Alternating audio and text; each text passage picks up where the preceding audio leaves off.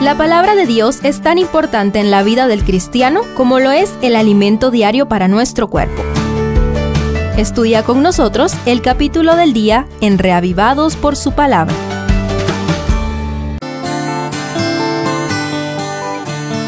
Sofonías 2 es el corazón de este libro de tres capítulos. Sus mensajes fueron dados al pueblo de Judá con una pasión profética que trasciende hasta nuestros días.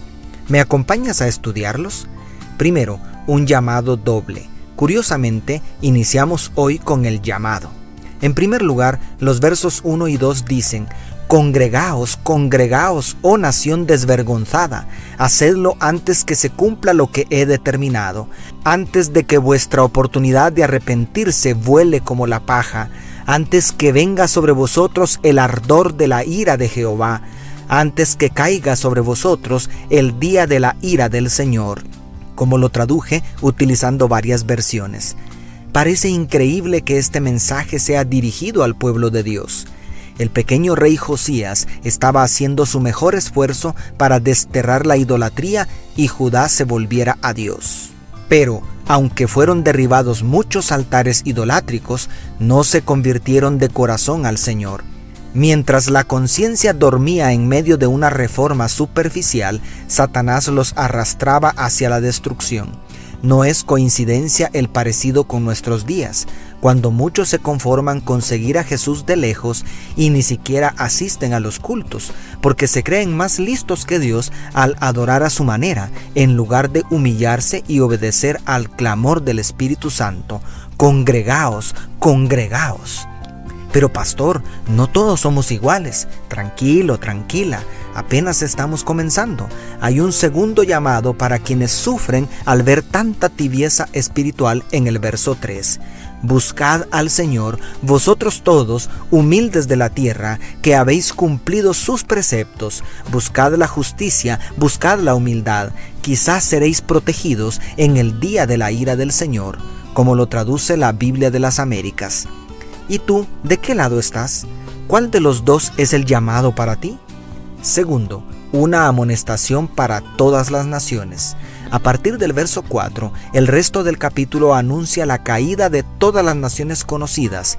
Se denuncian los pecados, especialmente de las vecinas de Judá que eran parientes cercanos.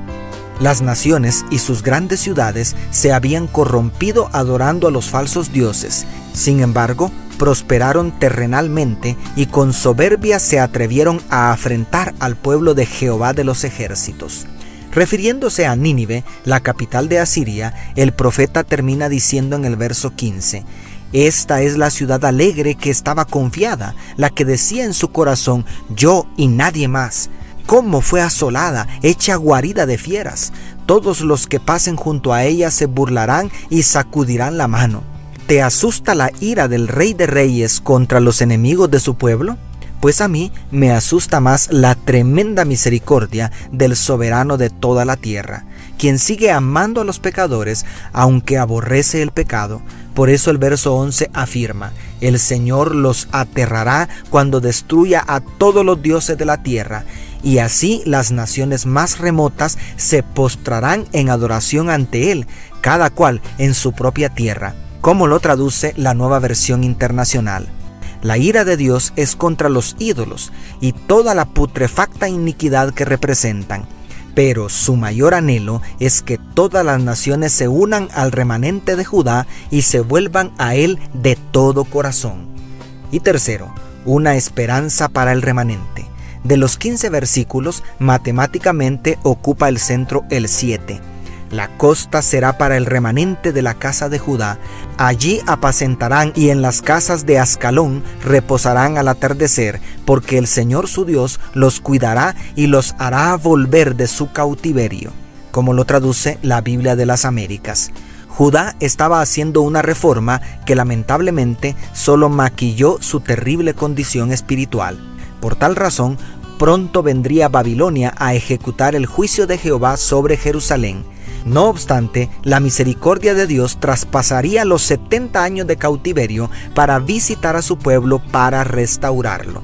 Aleluya, más allá de los desastres que se avecinan, más allá de las siete plagas postreras, brilla la luz de un nuevo amanecer en el reino eterno de gloria. Si realmente quieres que Jehová te visite para liberarte del cautiverio que hoy estás pasando, te pregunto en el nombre de Jesús, ¿ya eres parte del remanente que guarda los mandamientos de Dios y tiene el testimonio de Jesús? Dios te bendiga, tu pastor y amigo Selvin Sosa.